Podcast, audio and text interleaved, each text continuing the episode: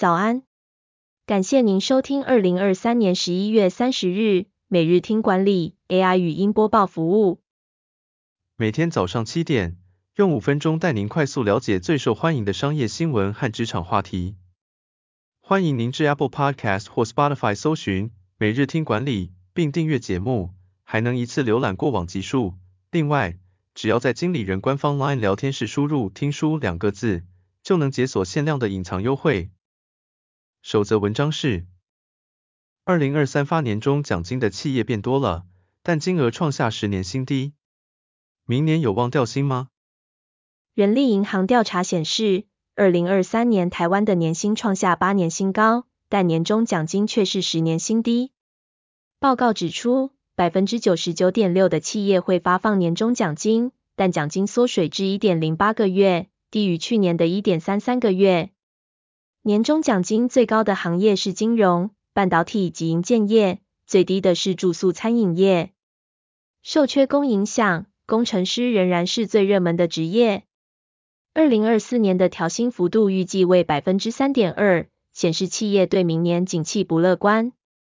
此外，愈来愈多企业重视个人绩效，选择调高个别员工的固定薪资，并将个人贡献度列为重要指标之一。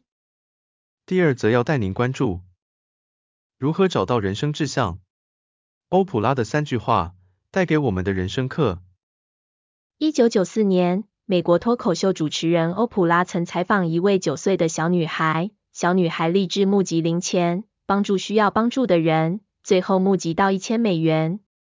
这个采访激励欧普拉创办资助学生念大学的天使网路，短短一个月内就募集了三百多万美元。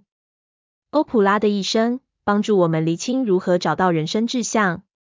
他曾说过：“工作不代表你。”它只是你在实现自我的路上做的事。如果有人雇佣你做你热爱的事，那么你收到的每一分钱都是额外的好处。欧普拉也提醒我们，一个人如何运用自己的时间，决定了一个人是谁。第三则新闻是，查理蒙格辞世，享耆寿九十九岁。巴菲特盛赞的传奇搭档，笃行什么人生观？查理·蒙格于美东时间二十八日清晨过世，享耆寿九十九岁。蒙格生前是股神巴菲特最依赖的伙伴，他曾在股东会上分享了避免错误投资的方法。